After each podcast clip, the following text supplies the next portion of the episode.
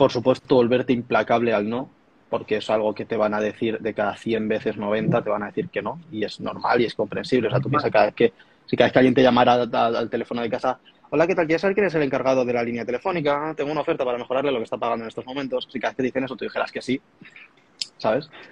Entonces es normal el no, es, es, completamente comprensible y cuanto más preguntes, más nos vas a recibir, mejor vas a saber, si escuchas un poco y, y estás espabilado, mejor vas a saber cómo adaptar tu propuesta para que la próxima vez haya menos probabilidades de no y en algunas de estas irás encontrando sí. Cuando consigas un sí, haz el mejor trabajo posible para que esa persona te recomiende, documenta el trabajo para poder mostrarlo en un portafolio, en una web, eh, crear contenido alrededor de ello esto te hablo de mi servicio, pero si tú vendes ropa, más de lo mismo, ¿no?